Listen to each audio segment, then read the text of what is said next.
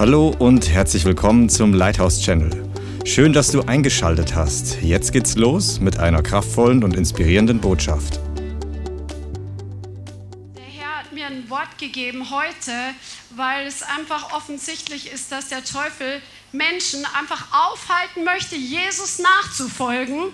Und es gibt einfach verschiedene Schauplätze, wo diese Kämpfe stattfinden. Und der Herr möchte, dass wir die Strategien des Teufels durchschauen und dass wir wirklich dadurch, dass wir wissen, wie der Feind an uns herantreten möchte, dass wir diese Dinge einfach abblocken, dass wir vorbereitet sind, dass wir gerüstet sind. Jede Armee, die in den Kampf geschickt wird, die wird vorher ausgerüstet, die wird vorher gebrieft, die wird vorher geschult, die wird vorher geschärft, dass sie den Feind wirklich erkennen kann, dass sie weiß, welche Waffen sie hat. Amen. Und auch du in deiner persönlichen Nachfolge, du sollst einfach wissen, um was es geht, damit du dem Feind überhaupt keinen Millimeter Raum gibst in deinem Leben. Amen. Amen. Halleluja. Der erste Schauplatz unseres Kampfes ist unser Fleisch. Das ist so wichtig und das hat zuerst nun mal mit dem Teufel überhaupt nichts zu tun. Lasst uns mal zusammen Galater 5 aufschlagen. Wir steigen gleich voll ein in die Werke des Fleisches, weil Jesus hat gesagt, dass es wichtig ist, wenn wir ihm nachfolgen wollen, wir können ihm nicht im Fleisch nachfolgen. Wir müssen im Geist gehen, weil im Fleisch, das Fleisch ist zu nichts Nütze. Aber im Geist ist Leben da. Im Geist ist Durchbruch da. Im Geist ist Veränderung da. Im Geist ist Freiheit da. Im Geist ist Freude da. Im Geist ist Sieg da. Im Geist ist die Herrlichkeit Gottes. Amen. Halleluja. Deswegen ist es wichtig, dass du und ich, dass wir im Geist gehen. Halleluja. Und nicht im Fleisch. Wir müssen lernen, unser Fleisch zu erkennen weil viele Christen, die wissen gar nicht, wann bin ich denn im Fleisch, wann bin ich im Geist. Und wir haben schon so oft drüber gesprochen, aber ich habe den Eindruck gehabt, wir müssen das heute nochmal ansprechen und ähm, dass wir das erkennen und dementsprechend gegensteuern und nicht im Fleisch gehen. Das Fleisch ist faul, es ist träge, es ist passiv oder es ist übermütig, laut, unruhig, überaktiv. Das Fleisch will immer den eigenen Lüsten nachjagen. Amen? Genau. Und jetzt schauen wir uns an, was Galater sagt in Galater 5, wie die Werke des Fleisches aussehen. Vers 16 schreibt Paulus, ich sage aber, Galater 5, Vers 16, wandelt im Geist und ihr werdet die Begierde des Fleisches nicht erfüllen. Also das Rezept, um nicht im Fleisch zu gehen, ist im Geist zu wandeln. Wir können nur eins von beiden tun. Denn das Fleisch begehrt gegen den Geist auf, der Geist aber gegen das Fleisch, denn diese sind einander entgegengesetzt, damit ihr nicht das tut, was ihr wollt. Also es ist ständig einfach dieser Struggle zwischen Geist und Fleisch. Das Fleisch, das will nicht im Geist gehen, weil es bequem ist. Und der Geist will aber vorwärts gehen mit Jesus, der will Leben haben, der will nicht, dass das Fleisch die Oberhand hat. Das ist wirklich so ein Gegenüber oder entgegengesetzt, sagen wir so. Wenn ihr aber durch den Geist geleitet werdet, seid ihr nicht unter dem Gesetz. Offenbar aber sind die Werke des Fleisches. Also er spricht jetzt hier zu den Galatern und die Galater hatten ein Problem, weil sie angegriffen waren von falscher Lehre. Die Gemeinde ist mit falscher Lehre ähm, infiltriert worden, was sie dazu gebracht hat, dass sie wieder im Fleisch wandeln, weil sie versucht haben, aus dem Fleisch heraus das Wort Gottes zu tun und zu erfüllen, was niemals funktioniert. Wir können Gott nicht aus den eigenen Werken heraus gefallen, sondern nur wenn wir im Geist gehen, dann sind wir nicht mehr unter dem Gesetz und in der Freiheit des Geistes und dann können wir dem Herrn wohlgefällig leben. Und er sagt hier, offenbar sind die Werke des Fleisches, es sind Unzucht und das Wort, was hier steht im Griechischen, das Wort Poneia, das heißt sexuelle Sünde. Also jede Form von sexueller Sünde ist Fleisch. Ja? Ist nicht geistlich. Unreinheit, also jede Art von Schmutz, Unreinheit, oft auch verbunden mit sexueller Unreinheit, kann aber auch andere Unreinheit bedeuten. Ausschweifung, also wenn man nicht sich selbst beherrscht, sondern ausschweift, zum Beispiel im Essen oder sonstige Dinge oder Kaufsucht oder was weiß ich, den ganzen Tag am Computer sitzen und irgendwelche Ballerspiele machen, das ist Ausschweifung, das ist im Fleisch, Götzendienst. Wenn du Götzen hast, dann ist das im Fleisch. Zauberei. Zauberei bedeutet, also dieses Wort, was hier steht, ist Pharmakeia und es gibt drei verschiedene Formen von Zauberei. Pharmakeia kommt, ähm, kennen wir von der Pharmazie, das kommt von den Giften, die gemischt wurden. Ähm, von, also einfach Gifte und das bezieht sich einmal zum Beispiel auf Süchte, wo man Substanzen zu sich nimmt, um heil zu werden oder irgendwelche Erfahrungen zu machen. Zauberei kann aber auch bedeuten, Rebellion ist gleich Zauberei, wie wir in 1 Samuel 15 lesen. Wenn wir gegen Gott widerspenstig sind, wenn wir ungehorsam sind, das ist wie Zauberei Sünde. Aber Zauberei ist auch Manipulation und Kontrolle. Das sind Werke des Fleisches und die sind dem Geist entgegengesetzt. Wir sollen nicht manipulieren und nicht eine ungöttliche, ungesunde Kontrolle ausüben. Feindschaften oder Feindseligkeit, Streit, das Wort heißt auch Zwietracht, Eifersucht, Zornausbrüche, Selbstsüchteleien, das Wort bedeutet egoistischer Ehrgeiz oder jemand zu provozieren aus diesem egoistischen Ehrgeiz heraus. Das kann auch im geistlichen Bereich passieren, dass Leute einen egoistischen Ehrgeiz haben, sich zu profilieren irgendwie geistlich. Das ist ein Werk des Fleisches. Zwistigkeiten, Parteiungen, also Spaltungen, ungöttliche Spaltungen, Neidereien. Das hat auch das Wort, was hier steht, hat auch mit Zerstörung zu tun. Wir wissen, dass der Geist der Eifersucht auch sehr ähm, zerstörerisch wirken kann, was alles passieren kann. Ich hatte tatsächlich interessant, ähm, kleiner Rabbit Trail, aber voll spannend, ähm, vom Hermann Zeiss eine Predigt angehört, der ja ähm, nach dem, nach dem Zweiten Weltkrieg gepredigt hat in Deutschland und Wunder und Heilungen getan hat. Und er hat ein Wunder erzählt von einer jungen Frau, die hatte einen ähm, Freund oder einen Geliebten irgendwie und dieser Geliebte ist irgendwie eifersüchtig geworden, weil sie mit irgendjemand anderem gesprochen hat oder irgendwas ist da vorgefallen, dass noch ein Typ mit ins Spiel kam und der, der eifersüchtig war, hat, die, ähm, hat eine Schusswaffe genommen und hat dieser jungen Lady in den Rücken geschossen. Und sie hatte dort eine Kugel oder war verletzt durch die Kugel. Ich weiß nicht, ob die Kugel noch drin war. Und jeder in der Stadt da kannte scheinbar die Geschichte, weil Hermann Zeiss sagt, dass es vor einem Jahr passiert, habt ihr es in der Zeitung gelesen. Und diese junge Frau, die hatte massivste Schmerzen, die ist geplagt gewesen, die ist gequält gewesen von den Schmerzen im Rücken. Das war echt eine, die Hölle eigentlich für sie. Und die war auf einer Veranstaltung mit Hermann Zeiss und ähm, er hat, ist zu ihr gegangen oder sie zu ihm und er hat sich ähm, hat einfach gedacht, wow, ähm, ich, das ist so schlimm, wie sie diesen Schmerz empfindet, weil er hat da über Zeichen und Wunder gesprochen, über die Gabe der Wunderwirkungen in dieser Predigt und hat einfach das nachvollzogen, wie schlimm es wäre, selbst diese Schmerzen zu haben. Und hat dann ganz einfach leise in, im Herzen gebetet, Jesus, nimm du doch jetzt bitte diese Schmerzen von dieser jungen Lady weg und die ist auf der Stelle schmerzfrei geworden. Die ist komplett gesund geworden, war außer sich nach einem Jahr schlimmster Schmerzen und war direkt begierig, die Bibel zu lesen. Also das ist so gewaltig. Nur ein kleines Zeugnis zwischendurch, aber auch eine Demonstration, was Eifersucht bewirken kann. Ähm, Zornausbrüche, ähm, genau, das hatten wir, Neidereien, Trinkgelage. Völlereien oder Orgien und dergleichen. Von diesen sage ich euch im Voraus, so wie ich vorher sagte, dass die, die so etwas tun, das Reich Gottes nicht erben werden. Weil Jesus gesagt hat, dass wir jeden Tag unser Fleisch kreuzigen müssen. Wie hat er das dann gesagt? Er hat es nicht so gesagt, er hat gesagt, wenn jemand mir nachkommen will oder wenn jemand mir hinterherkommen will, wenn jemand mir nachfolgen will, sagt Jesus, er verleugne sich selbst.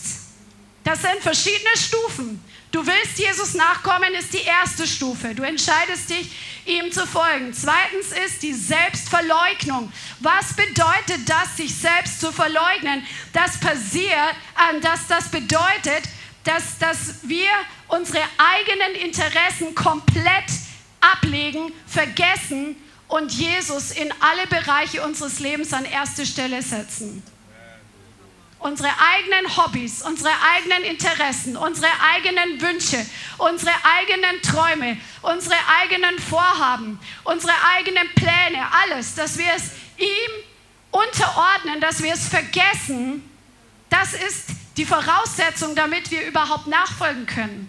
Das ist nicht ein Luxuschristentum von besonders eifrigen Christen, die besonders geistlich denkend sein zu müssen, sondern das ist die Standardentscheidung, ähm, um Jesus überhaupt nachzufolgen.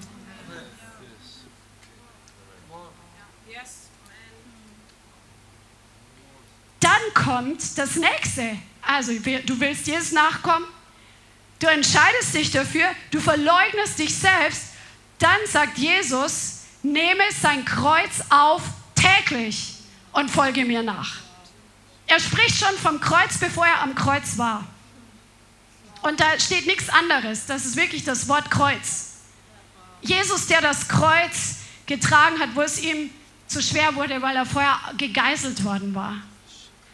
Wir sollen dieses Kreuz täglich auf uns nehmen. Nicht nur einen Tag Jesus nachfolgen und dabei Mühe haben. Ein Kreuz zu tragen kostet Mühe. Ein Kreuz zu tragen kostet Überwindung. Jesus nachzufolgen ist nicht bequem. Wenn du bequem haben willst, dann brauchst du nicht an Nachfolge denken. Jesus nachzufolgen ist standardmäßig unbequem. Aber es lohnt sich. Amen. Amen, weil du gewinnst alles. Yes aber es bedeutet, dass wir täglich, also wir haben nicht nur zwei Tage, wo wir das Kreuz auf uns nehmen und Jesus nachfolgen. Es ist nicht nur einen Monat, jeden Tag aufs Neue, 30 Tage lang das Kreuz auf uns nehmen und Jesus nachfolgen.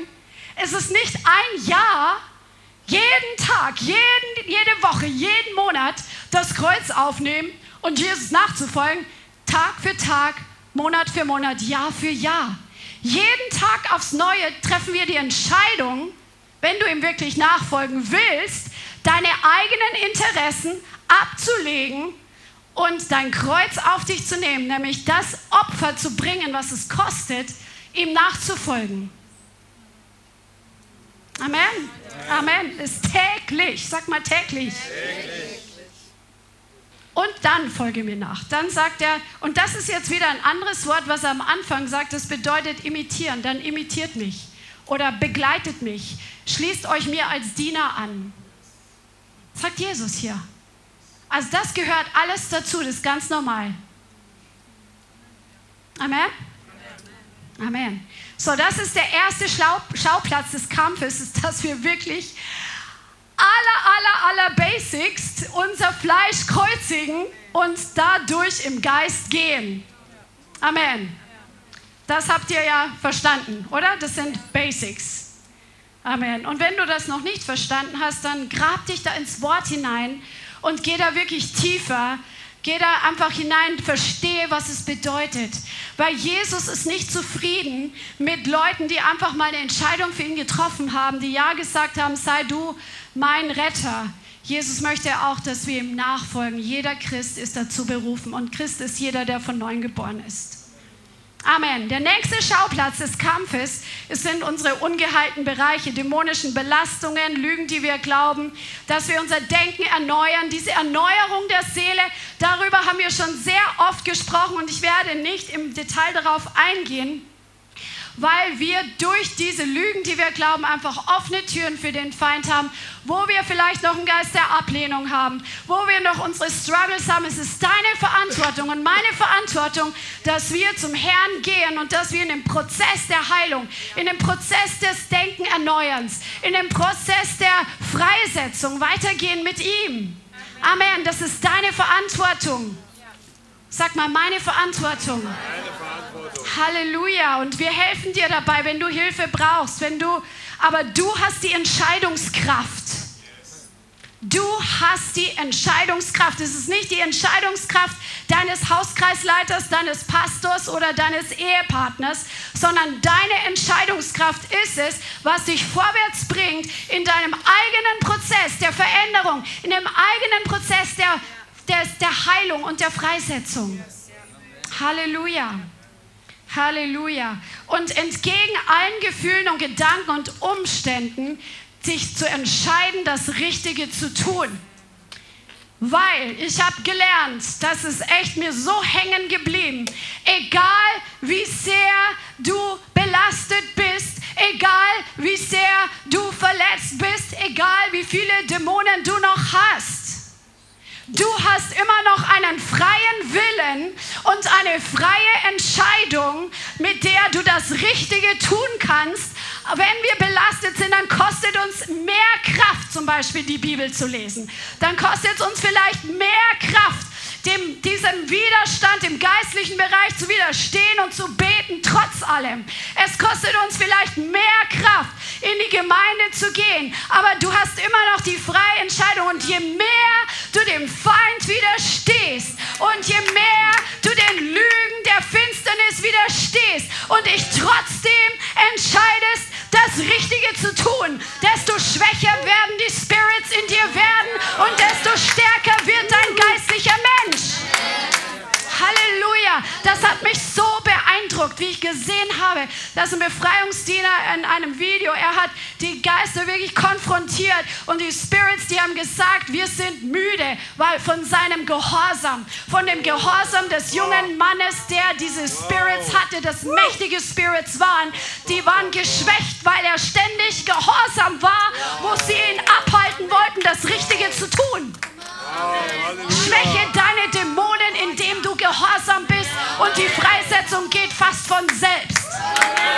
Halleluja. Halleluja. Halleluja. Man merkt es, wo Spirits schnell ausfahren. Und natürlich, es gibt mächtigere und es gibt schwächere Dämonen. Aber wenn jemand vorbereitet ist, dann ist es meistens nicht so schwer, sondern dann, dann ist da die Vorbereitung schon da. Die Spirits sind geschwächt und sie müssen dann einfach gehen, wenn man sie verweist von dem Ort, wo sie bisher gewohnt haben. Halleluja. Verschiedene Schauplätze des Kampfes. Menschen, die uns herausfordern. Wer kennt das? Come on, jeder von uns hat Menschen in seinem Umfeld, die für uns eine Herausforderung sind. Sag mal es mal nett. Jesus war auf der Erde. Er hatte auch herausfordernde Menschen um sich herum. Stellt euch vor. Und das war für ihn genauso wie für uns nicht einfach. Amen. Er hatte Leute in seinem Umfeld, denen er alles anvertraut hat, die ihn verleugnet haben im richtigen Moment, die ihn verlassen haben im richtigen Moment. Dann kamen solche, die einer, der ihn verraten hat mit einem Kuss. Dann gab es solche, die danach getrachtet haben, ihn eine Falle zu stellen, damit sie einen Grund haben, ihn anzuklagen, damit sie einen Grund haben, ihn zu steinigen, damit sie einen Grund haben, ihn zu töten. Jesus hatte es nicht leicht. Aber er war perfekt und er hat nie gesündigt, obwohl die schlimmsten Menschen auch um ihn herum waren. Vielleicht denkst du, ach, die schlimmsten Menschen sind um dich herum und du hast ständig mit den schlimmsten Menschen zu tun oder mit einer speziellen Person. Jesus hat es uns vorgelebt. Er hat sich nicht versündigt, obwohl er auch herausgefordert war. Er ist unser Vorbild. Wir straucheln oft, sagt das Wort.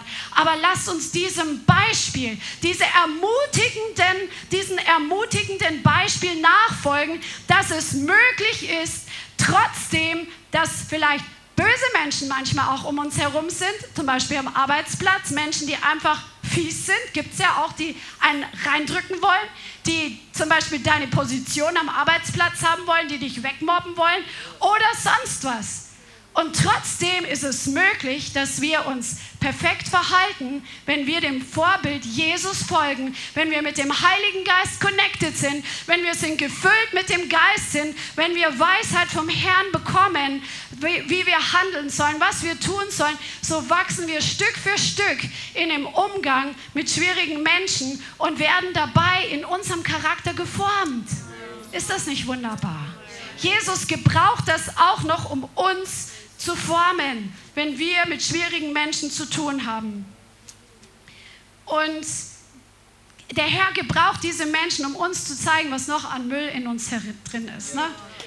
Amen. Wer kennt das? Amen. Da kommt dann der Anstoß raus oder die Ungeduld oder die Bitterkeit, die Arroganz, Herzenshärtigkeit. Der Herr gebraucht das, um uns zu zeigen, was noch in uns drin ist. Amen. Amen. Schauplatz des Kampfes. Es gibt auch Situationen, die uns herausfordern. Gemeinschaft ähm, in Gemeinschaften oder in Situationen am Arbeitsplatz, Situationen in der Familie, Situationen mit Finanzen, all diese Dinge. Aber darum geht es heute nicht. Es geht auch, ähm, wir haben auch geistliche Kämpfe, wenn geistliche Angriffe kommen. Darüber haben wir auch schon oft gesprochen. Wenn du darin Zurüstung möchtest, dann schau dir bitte die Serie an, Zurüstung zum geistlichen Kampf. Dort geben wir dir einige Schlüssel. Aber ich möchte auf etwas heute hinaus. Satans Ziel ist, dass er dich von all dem abhalten will, was dich geistlich stärker macht. Er will dich abhalten von der Quelle, die dich stärkt. Und er will dich abhalten davon, in das hineinzugehen, was der Vater im Himmel original für dich vorbereitet hat, als Berufung, dass Frucht aus deinem Leben hervorkommt. Das ist Satans Ziel. Amen. Er will dich müde machen. Er will das Land, das du geistlich bereits eingenommen hast, er will es dir abspenstig machen. Christian hat am Sonntag darüber gesprochen. Und in Daniel 7, Vers 25 steht eine Strategie des Teufels für die Endzeit, in der wir auch leben, mehr als je zuvor. Daniel 7, 25. Hier geht es um den Geist des Antichristen, der sich manifestiert in verschiedenster Weise. Er wird Worte reden gegen den Höchsten. Und er wird die Heiligen, wo sind denn die Heiligen heute? Amen, Amen. Er wird die Heiligen des Höchsten aufreiben. Und das Wort aufreiben heißt erschöpfen. Das ist der Plan des Teufels. Er will dich erschöpfen. Er will dich auslaugen. Er will dich entkräften. Er will dich bedrücken. Er will dich auszehren. Er will dich quälen. Das ist sein Plan. Amen. Und deswegen ist es wichtig, dass du festhältst und dass du das vor Augen hast, dass der Feind dich von deiner, zum Beispiel von deiner persönlichen Zeit mit dem Herrn fernhalten möchte. Auf verschiedenste Art und Weise.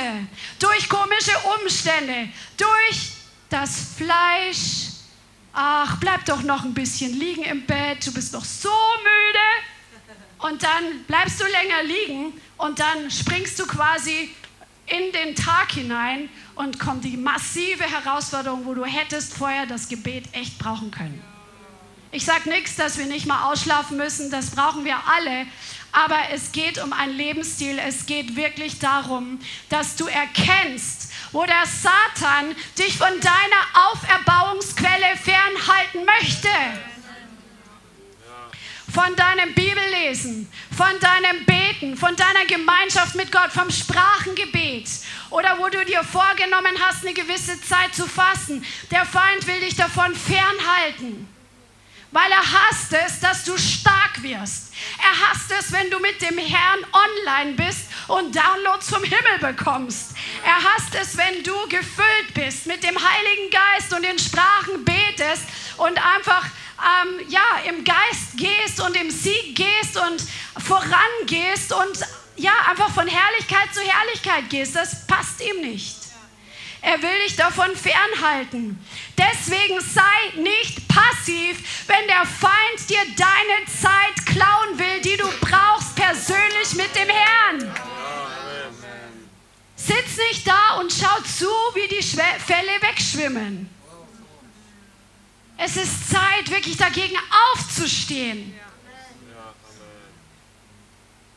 Und dein Fleisch zu überwinden. Und wenn, manchmal ist es so, dass wir uns dann schon Dinge angeeignet haben. Zum Beispiel jeden Tag eine bestimmte Zeit mit dem Herrn zu verbringen. Dann will der Feind das vielleicht dann manchmal sabotieren. Oder er will dich stören oder ablenken in den Gedanken. Dann liest du das Kapitel in der Bibel und denkst dir, was habe ich jetzt eigentlich gelesen?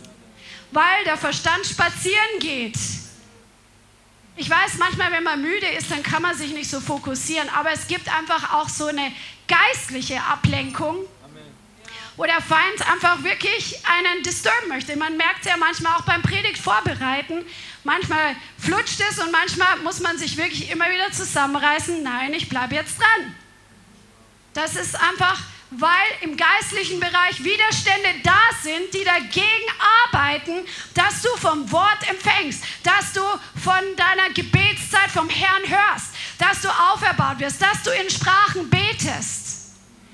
Erkenne das und deswegen ist diese Botschaft heute da, damit dir die Lichter aufgehen auch wenn es so simpel klingt, aber dass du das einfach eine Wut dagegen entwickelst, ja. dass der Feind dir deine Zeit klauen möchte und dass du hier göttlich einfach aggressiv gegen den Feind wirst und dich hinstellst, sagst, stopp! Du hast nämlich die Autorität darüber. Du hast die Autorität und du hast, du hast Kraft in dir. Du hast Vollmacht und du hast Kraft. Und dann kannst du sagen in Jesu Namen, stopp! Ablenkung, du bist jetzt gebunden. In Jesu Namen. Oder der Herr gibt dir andere Schlüssel. Zum Beispiel, dass du dann, weil du betest und ständig in Gedanken abgelenkt wirst, dass du dann die Musik einfach lauter drehst. Den Lobpreis oder sonst was. Der Herr wird dir zeigen, was du tun sollst. Aber es geht darum, dass du es erkennst und nicht zulässt und nicht zuschaust, wie der Feind dich beraut eine andere ähm, Sache, die der Feind bringt, um uns ähm, von unserer persönlichen Auferbauung und unserem Vorwärtsgehen mit dem Herrn ähm, abzuhalten, ist, dass wir wankelmütig sind, dass wir unentschlossen sind. Und das ist das, was der Herr einfach gerade betont. Christian hat am Sonntag darüber gepredigt, dass wir uns nicht länger ähm, gefallen lassen sollen, dass der Feind uns Dinge geraubt hat, sondern dass wir die Beute zurückholen sollen. Amen. Und es geht auch darum, dass wir wirklich diesen Biss entwickeln und dass wir uns nicht vom Teufel so leicht stoppen lassen sondern dass wir wirklich diese Entschlossenheit haben und nicht diese Wankelmütigkeit, von der Jakobus schreibt. In Jakobus Kapitel 1, Vers 7. Ein wankelmütiger Mann ist unbeständig in allen seinen Wegen. Das gilt auch für die wankelmütige Frau. Amen. Ja, heute, ja, heute bin ich voll on fire mit Jesus und ich habe eine Stunde in Zungen gebetet und jetzt kann es losgehen. Und morgen, ah ja, hm, hm, hm. nee, also man muss ja nicht so krass, immer so krass drauf sein. Man hat nicht immer gute Tage, ne? Hm. Nee, klar hat man nicht immer gute Tage, aber man hat jeden Tag eine Entscheidung, dem Feind zu widerstehen und ihn draußen zu halten. Und die Gefühle, die folgen dann nach. Amen. Amen. Lass uns wirklich diese Doppelsinnigkeit, diese Wankelmütigkeit, diese Unentschlossenheit rauskicken aus unserem Leben und eine Entschlossenheit zutage legen, dass der Feind wirklich erschrocken wird. Dass nicht denkt, wow, ich habe ja hier mit ein paar Leuten zu tun, ach, da kann ich ein bisschen das machen, ein bisschen das machen, ich kriege die schon hin. Nein, werde zu einer Person, die der Teufel nicht hinkriegt. Come on. Amen. Das ist eine der führenden Geister dieser Zeit, diese Wankelmütigkeit. Menschen folgen nicht stabil nach und deshalb haben sie wenig Tiefe. Sie sind nicht beständig. Und wir hatten an dem Befreiungsabend darüber gesprochen. Zum Beispiel Menschen, die eine Zeit lang gut vorangehen, dann kommt wieder eine Krise. Oder der Herr spricht heute so und morgen spricht er so. Das ist ein Zeichen für Wankelmütigkeit. Mal gehen sie im Glauben, dann wieder im Unglauben. Wenn Druck kommt, entscheiden sie sich wieder anders. Sie beten eine Sache, reden dann wieder was anderes, ändern ihre Meinung, Grübeln, Erwägen, eine Situation bis hin zur Verwirrung. Doppelstandards, Selbstanklage, die sind nicht resolut. Das sind alles ein paar Symptome, die vorkommen können bei Menschen, die wankelmütig sind. Kick wankelmütig raus, Wankelmütigkeit raus aus deinem Leben. Werde frei davon. Der Herr will dich stark und stabil und resolut machen. Halleluja, dass du eine Person wirst, die weiß, wie man Grenzen zieht im richtigen Moment auf die richtige Art und Weise den richtigen Personen gegenüber und wenn es dem Teufel gegenüber ist. Amen. Lern dich selber ernst zu nehmen und deine eigenen Worte ernst zu nehmen und ernst zu nehmen, was andere Worte, wie andere Worte zu dir kommen. Lern das ernst zu nehmen und dann wirst der Teufel dich auch anfangen ernst zu nehmen. Dass du das, was du meinst, dass du das sagst und das, was du nicht meinst, dass du es nicht sagst. Gott ist auch treu seinem Wort gegenüber. Er ist das, was er sagt und er wird es in Ewigkeit nicht verändern. Da haben wir noch Wachstumsbedarf, so zu werden wie er. Halleluja. Aber der Fels lebt in dir. Come on. Und du wirst von ihm lernen. Komm Stück für Stück heraus. Manchmal ist es ein, eine Loslösung wie von einer ein, eine Zwiebelschale nach der anderen von Wankelmütigkeit rauszukommen. Manchmal ist es nicht mit einer Entscheidung getan. Manchmal braucht man mehrmals einfach wirklich diese Entscheidung, stark und stabil und standhaft zu sein und wirklich dem Feind zu widerstehen, wenn er dir dein, die Butter vom Brot rauben möchte, wenn er dir das Leben aus deinem Leben rausquetschen möchte, dass du wirklich stark wirst und dem Feind widerstehst und dann lernt er dich kennen. Und du lernst dich auch kennen. Du lernst deine Autorität kennen und du lernst schmecken und sehen, wie cool es ist, einfach diesen Sieg zu erringen. Halleluja. Satan will dich abhalten von, deiner, abhalten von deiner Heilung, von deiner Befreiung, von deiner Ruhe, von deiner Erholung. Er will Urlaube sabotieren. Wisse das im Voraus, bevor du Urlaub hast, damit du für deinen Urlaub betest, dass der Feind deinen Urlaub nicht sabotiert und du dich mit deinem Ehepartner streitest oder sonstige komische Nachrichten von der Vermieterin auf der Fahrt in den Urlaub. Das hatten wir auch schon erlebt. Komm, kommt ein Anruf, wir fahren gerade in Urlaub und dann ist die Vermieterin völlig aufgebracht am Telefon, ja? Das braucht kein Mensch. Bete vorher und, und tu das, was du tun kannst, damit dein Urlaub wirklich erholsam wird. Der Feind will dir die Ruhe klauen, die Erholung klauen. Satan will dich abhalten von deiner Berufung und vom Evangelisieren. Zum Beispiel auch durch Unglauben. Abraham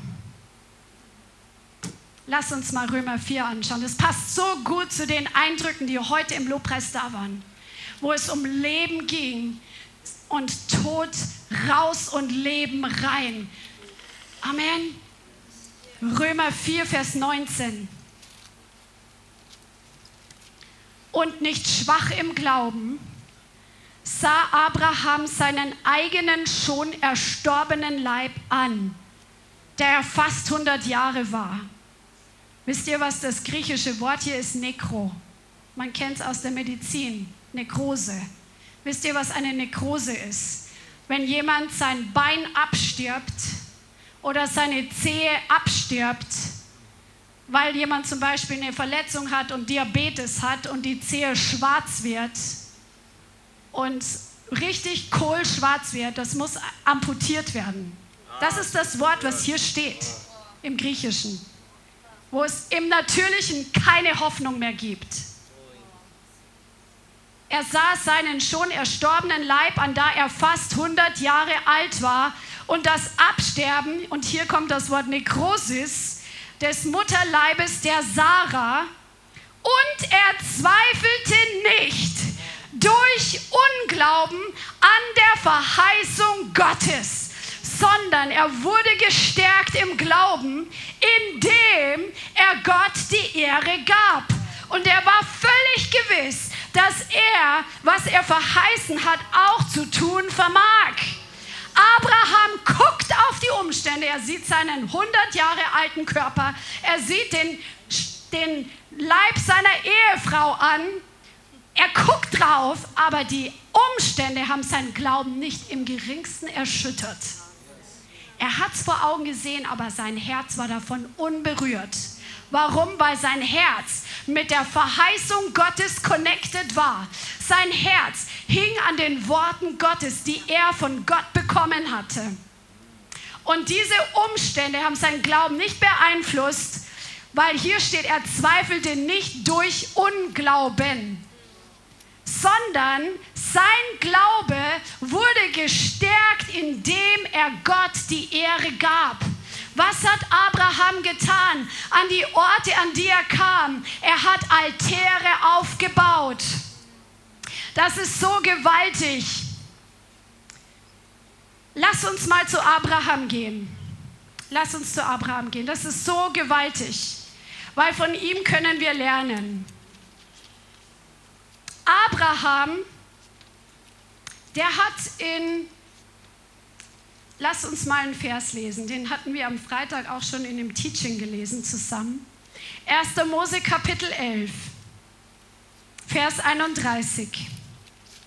Terach nahm seinen Sohn Abraham und Lot, den Sohn Harans, seines Sohnes Sohn, und Sarai, seine Schwiegertochter, die Frau seines Sohnes Abraham also Terach, der Vater Abrahams.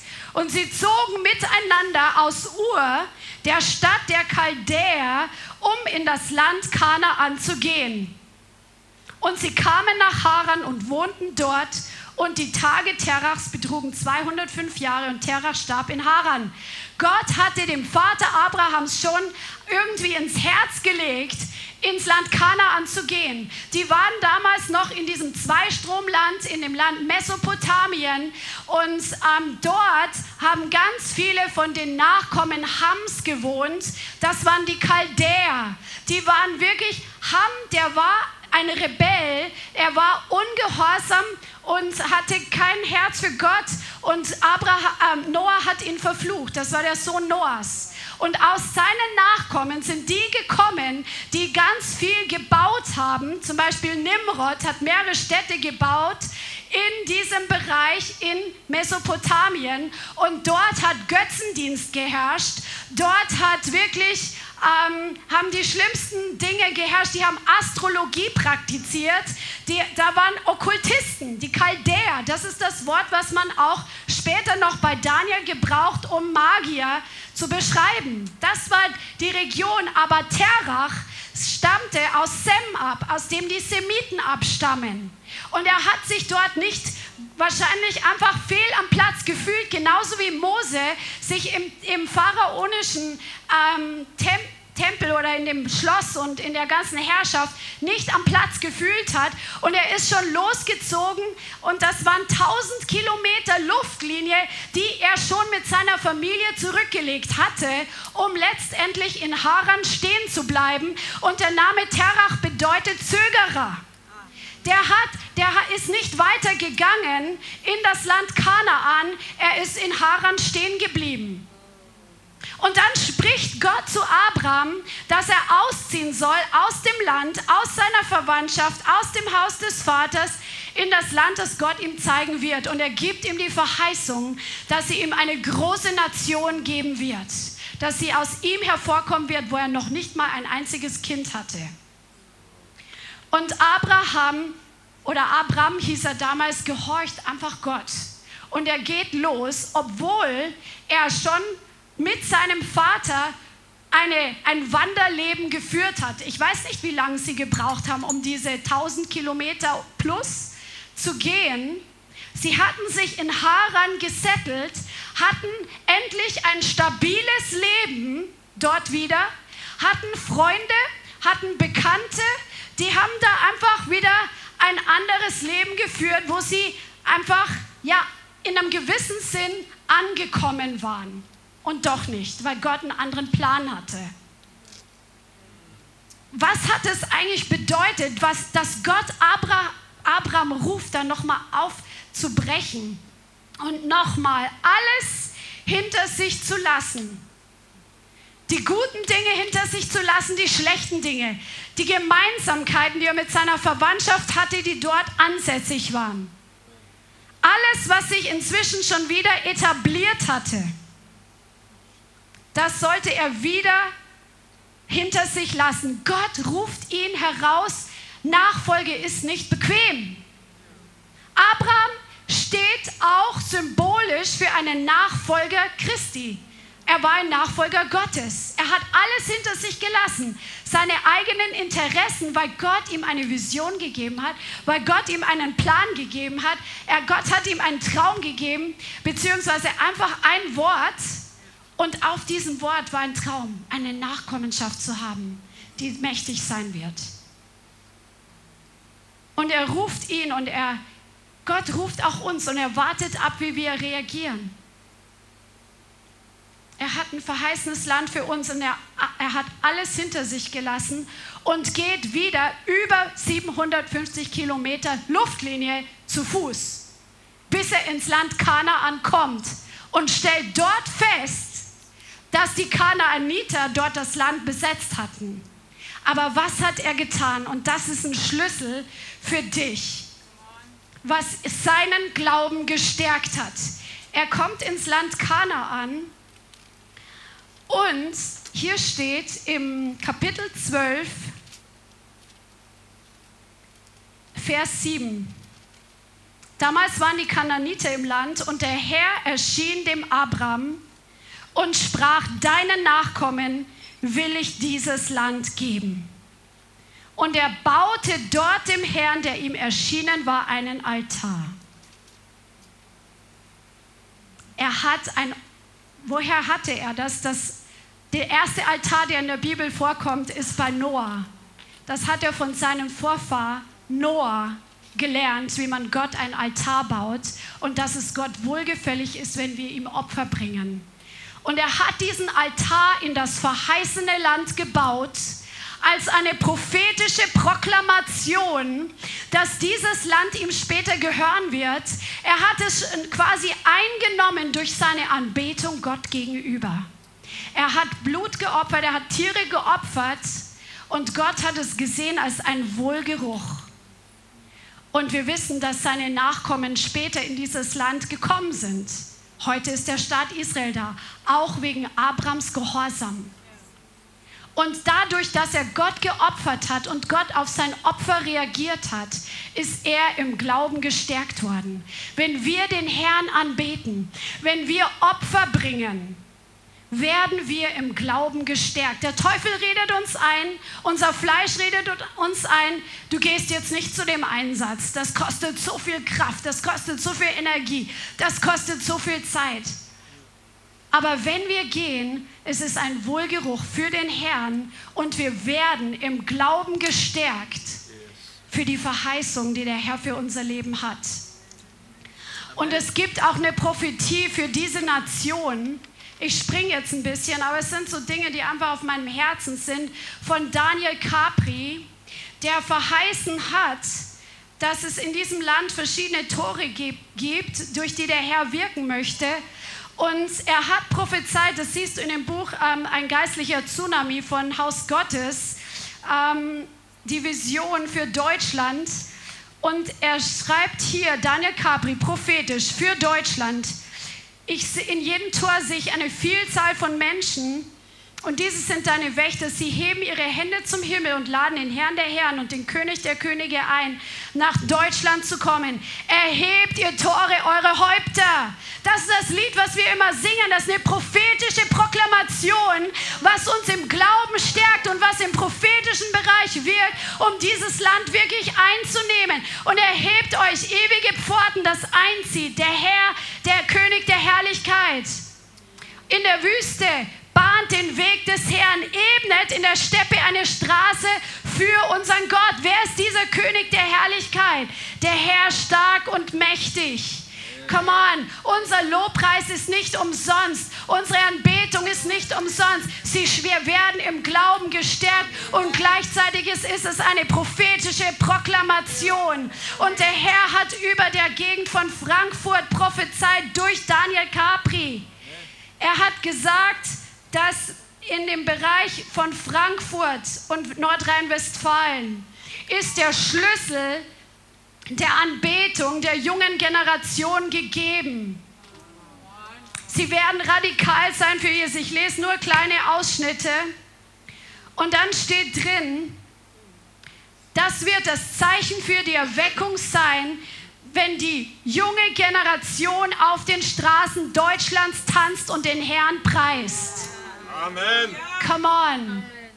Come on. Und dein Lobpreis hat Kraft zu Hause bei dir und gemeinsam. Und das ist das, was der Feind sabotieren möchte. Das ist das, was der Feind verhindern möchte. Und jetzt zurück zu, der, zu dem was der Feind von uns nehmen möchte. Wir müssen es wirklich festhalten. Nicht nur die, Eins, die Zeit alleine mit dem Herrn, sondern der Feind will deine Zeit, die kollektiv in der Gemeinde einfach verbracht wird, wo wir gemeinsam dem Herrn dienen. Er will auch das sabotieren. Lass dir das nicht einfach wegnehmen. Kämpfe dafür, weil da liegt ein Segen drauf. Muss jetzt bloß schnell meine Blätter sortieren. Momentchen. Da liegt ein Segen drauf. Kollektives Wirken Gottes. Der Feind will dich abhalten von den Gemeindeveranstaltungen, von der eigenen persönlichen Präsenz in den Veranstaltungen. Und wenn du schon da bist, will er deinen Fokus ablenken. Er will dich ablenken vom gemeinschaftlichen Gebet, weil es Kraft hat. Er will dich davon fernhalten. Und er tut es manchmal, indem die Leute einfach keinen Glauben haben, dass sie auch kräftig beten können. Wie oft haben wir gehört, ja, ich bin nicht zum Gebet gekommen oder ich habe mich nicht getraut zu beten, weil die sind ja alle schon so weit. Das ist eine Lüge aus der Hölle. Amen. Aus dem Munde der Kinder und Säuglinge hat der Herr Macht gegründet, um zu vertilgen den Feind und den Rachgierigen. Dein Gebet in der Versammlung hat Kraft. Ob du ein Babychrist bist oder nicht, ob du geübt bist, am Mikrofon zu beten oder nicht. Der Feind freut sich, wenn du ihm gehör, äh, gehorchst und ihm zuhörst und auf seine Einschüchterung reagierst. Er will dich auch abhalten von der Gemeinschaft und persönlichen Beziehungen innerhalb der Gemeinde. Und jetzt möchte ich was bringen, was, glaube ich, für viele Christen nicht äh, normal ist in ihrem Denken, was aber das Wort Gottes als normal bezeichnet. Du kannst deine Berufung nicht außerhalb der Gemeinde erfüllen, weil der Herr, außer du bist der einzige Christ im Urwald in irgendeiner, in irgendeiner Region, okay? Das ist ganz was anderes aber hier in unserem Setting, in unserer Nation nicht. Gemeinde war von Anfang an, die Bibel sagt von Ewigkeit her, hat der Herr die Gemeinde im Plan gehabt, sie zu gründen. Die Gemeinde ist die Grundsäule, die Feste und die Grundfeste und die Säule der Wahrheit. Und der Feind will uns einreden, dass wir im Einzelgänger-Christentum unsere Berufung erfüllen können. Das stimmt nicht. Gemeinde ist auch keine kalte Institution. So wie man es kennt von einem, vielleicht von einem Taubenzüchterverein, wo alle zusammenkommen, die ihre Tauben züchten und dann wieder nach Hause gehen. Aber selbst da entstehen Beziehungen. Oder wie in der Kirche, ich sage jetzt in der traditionellen Kirche, alle gehen hin, um ihre religiöse Pflicht zu erfüllen und gehen dann wieder nach Hause. Jetzt habe ich wieder einen Pluspunkt bei Gott. Stimmt nicht. Die Gemeinde ist keine Interessengemeinschaft, sondern eine Ortsgemeinde ist ein Ort der Herzensverbundenheit. Wir haben noch nicht so oft darüber gepredigt, aber es gibt so viele Bibelstellen, wo Paulus den Gemeinden in Ephesus, in Galatien, wo Petrus den Gemeinden schreibt, dass die Liebe zueinander herzlich sein soll, Sag mir mal bitte, wie die Liebe herzlich sein soll, wenn wir nur kommen, um unsere religiöse Pflicht zu erfüllen. Wenn du, also der Feind versucht die Leute erstmal unabhängig zu machen, dass sie einen Geist der Unabhängigkeit haben, dass sie einen vagabunden Spirit haben und dass sie gar nicht erst sich einer Gemeinde anschließen. Das ist auch ein Plan vom Teufel und besonders Leute, leider die evangelistische Gaben und Berufung haben, neigen dazu, leichter einen vagabunden Spirit zu haben, weil sie starke Persönlichkeiten oft sind. Aber genau diese werden in der Gemeinde auch gebraucht, weil sie ihren Platz dort einnehmen. Amen. Aber wenn man dann eine Gemeinde gefunden hat, dann versucht dich der Feind innerhalb deiner Gemeinde, wo der Herr dich hingesetzt hat, zu isolieren. Von Beziehungen, von Austausch und Gemeinschaften. Und dann kommst du vielleicht in den Gottesdienst und du gehst dann wieder nach Hause und hast gar keine persönlichen Connections. Das ist am Anfang vielleicht ganz normal, aber es ist auf Dauer gesehen nicht normal. Es gab schon Leute hier, die wieder gegangen sind, die eine Zeit lang wirklich lang hier waren und gesagt haben, ich habe hier keine Freunde gefunden. Und woanders meine Freunde von früher, wo ich in der Gemeinde war, das waren viel tiefere Beziehungen. Wenn dich der Herr hierher geführt hat oder in deine Gemeinde, wo du hingehst, der Herr hat zu mir neulich einen Satz gesagt, wo ich echt überrascht war. Bevor du Freunde hast, hast du Familie. Lerne erstmal deine Familie kennen, deine geistliche Familie. Und danach kommen Freunde. In Römer 12, Vers 9 zum Beispiel steht, Römer 12, das könnt ihr mit aufschlagen. Die Agape-Liebe in der Gemeinde ist hier die Rede, sei aufrichtig. Also ehrlich, transparent, ungeheuchelt. Dann ähm, kurzer Zwischeneinschub und dann steht hier, habt liebevolle Zuneigung zueinander mit brüderlicher Liebe. Das ist die Phileo-Liebe. Hier ist Wärme mit drin. Das hat nichts mit einer isolierten Beziehung Hallo und Tschüss zu tun, sondern das gibt Paulus der Gemeinde als Anweisung, dass sie Liebe zueinander haben sollen. Diese brüderliche Liebe, diese warme Zuneigung sollen sie zueinander haben. Ich gebe euch ein paar andere Bibelstellen, ihr könnt mit aufschlagen. 1. Thessalonicher 4, Vers 9. Und wenn du neu bist in der Gemeinde, dann betrifft dich das nicht. Aber wie gesagt, es geht jetzt um die Dauer. 1. Thessalonicher 4, Vers 9, hier schreibt er, was aber die Bruderliebe betrifft, so habt ihr nicht nötig, dass man euch schreibt, denn ihr seid selbst von Gott gelehrt, einander zu lieben. Das tut ihr ja auch gegen alle Brüder in ganz Mazedonien. Also die Thessalonicher, Paulus lobt sie ja sehr, sehr viel in diesem Brief. Er ist einfach voll begeistert über diese Gemeinde. Die waren da die wahrscheinlich, weil sie durch Verfolgung gegangen sind. Nach drei Wochen Predigt ist Paulus, musste weiter, weil er verfolgt wurde. Und die, die, die ihm geglaubt haben, die das Wort angenommen haben, die waren wirklich zusammengeschweißt, wahrscheinlich gerade deswegen und hatten deswegen so eine starke Liebe zueinander. Andere Stellen, die ihr für euch zu Hause aufschlagen könnt, Hebräer 13.1. Der Hebräerbriefschreiber schreibt auch über die Bruderliebe in der Gemeinde.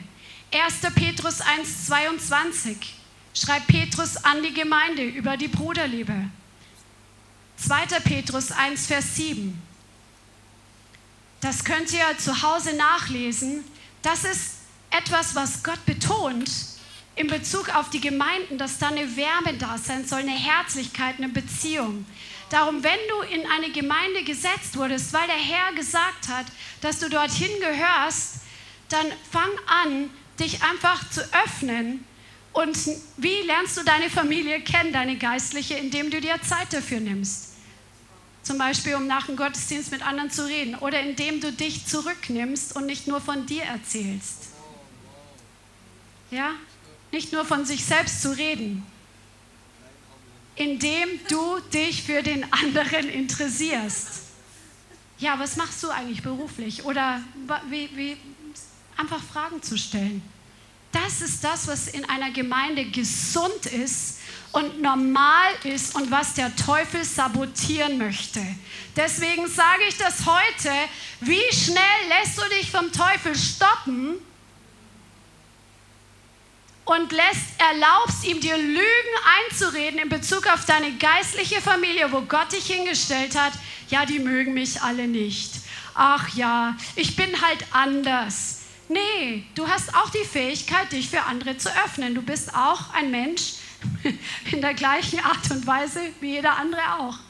Amen. Und wir sind für Beziehung geschaffen. Natürlich gibt es introvertierte Menschen, extrovertierte Menschen.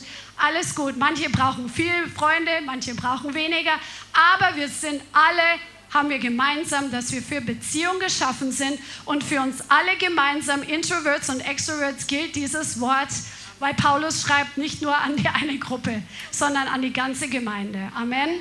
Und lass das wirklich in dein Herz einsacken, dass der Teufel will, dass Leute innerhalb von Gemeinden sich allein fühlen, sich isoliert fühlen und arbeite dagegen, wenn er anfängt, dich mit diesen Gedanken zu bombardieren. Und lass dir das nicht rauben, was dir gehört. Amen. Halleluja. Amen. Amen. So, jetzt hast du heute verschiedene Bereiche gehört, wo der Feind dich beklauen möchte. Und jetzt ist meine Frage an dich. Wie schnell lässt du dich stoppen vom Feind? Und wir haben die letzten Male über Sprachengebet viel gelehrt. Je mehr du in Sprachen betest, desto wachsamer wirst du sein, die Schlichen des Teufels zu erkennen. Desto wachsamer wirst du sein, seine Lügen zu durchschauen. Und dann steh auf und und lass dich nicht abhalten von dem, was dir gehört, von dem, was der Herr dir geben möchte an persönlicher Auferbau und von dem, was der Herr durch dich tun möchte. Amen? Amen. Amen. Halleluja. Lass uns einfach zusammen noch beten.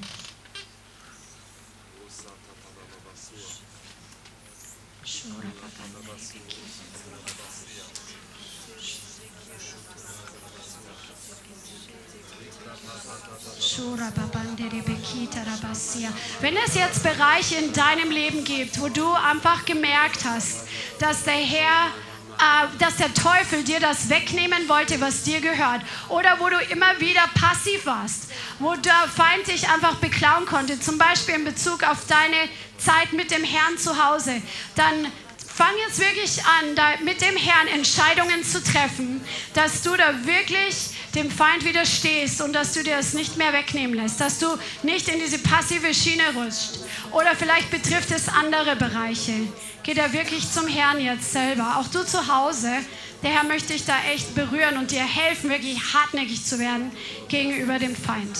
Kura babande rebekia toro boboshita rababasia tokura. O shuriande rebekita rababasete kita rabasi. Nombre bebenda rababoshi kita rababasete rebekita rabasi.